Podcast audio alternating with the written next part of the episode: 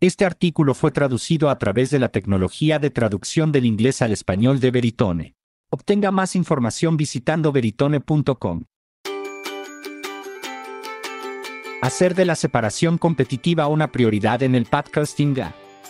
Mundo le encantan las opciones, pero nadie quiere escuchar tres anuncios diferentes de tres servicios diferentes de la competencia en un episodio de podcast. Esa es una mala experiencia para el oyente y simplemente un mal negocio. Afortunadamente, es algo que podemos mejorar para que más empresas se sientan cómodas cambiando más de sus dólares publicitarios a los podcasts. Por Brian Barletta. Es seguro decir que ahora hemos entrado en la siguiente fase de la publicidad de podcasts, una fase que llamo la fase de responsabilidad. Un periodo de tiempo en el que necesitamos revisar realmente cómo hemos construido nuestra infraestructura de tecnología publicitaria y analizar nuestros procesos operativos para estar más en línea con el resto del ecosistema de publicidad digital. En los próximos artículos, voy a resaltar algunas de esas áreas en las que deberíamos trabajar para mejorar.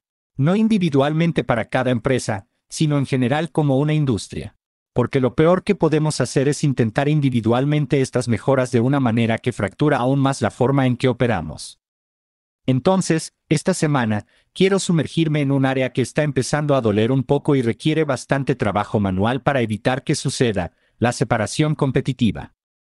¿Por qué los anuncios no pueden llevarse bien? La separación competitiva es el concepto de que, dentro del mismo episodio, Solo se debe publicar un anuncio de un anunciante y no se debe publicar ningún anuncio de la competencia. La separación competitiva es opcional. No todos los compradores lo quieren. No todos los vendedores lo ofrecen. Algunos editores cobran más por el privilegio o requieren un gasto mínimo. Y a veces, como cuando los anuncios múltiples y secuenciales del mismo anunciante están diseñados para colocarse en un episodio, ni siquiera es relevante.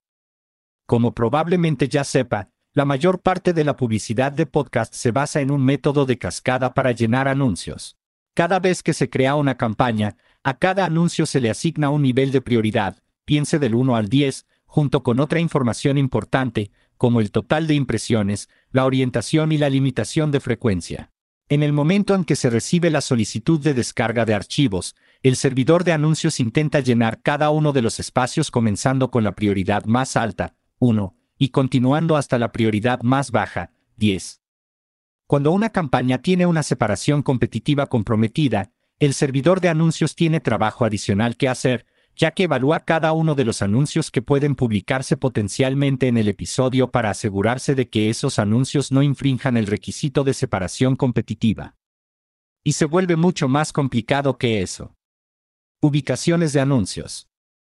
Hay tres ejecuciones diferentes de publicidad de podcast, integrada, inserción dinámica de anuncios y programática. Muchos servicios de alojamiento de podcasts permiten que los podcasts usen los tres, pero los tres usan sistemas completamente diferentes.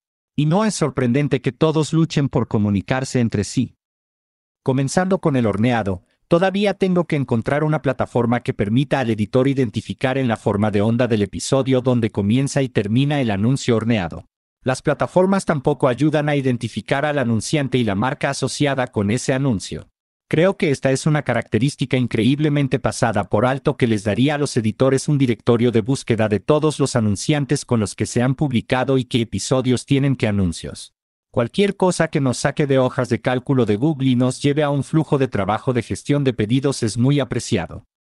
Así que desde el principio, eso significa que cualquier editor que busque mantener una separación competitiva entre un anuncio integrado y los colocados a través de DAI o programáticos no tiene suerte y se ve obligado a embarcarse en un proceso de operaciones increíblemente manual.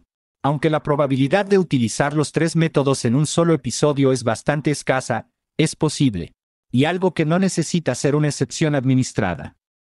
Garantizar la separación competitiva entre DAI y programática es algo más sencillo, y solo necesitamos algunas características para mantener las cosas kosher. Comenzando con el anuncio en sí, necesitamos saber el nombre de la marca, las categorías de contenido de IAB y el dominio web asociado con el anuncio. Obtener el nombre correcto suena fácil, pero puede ser complicado.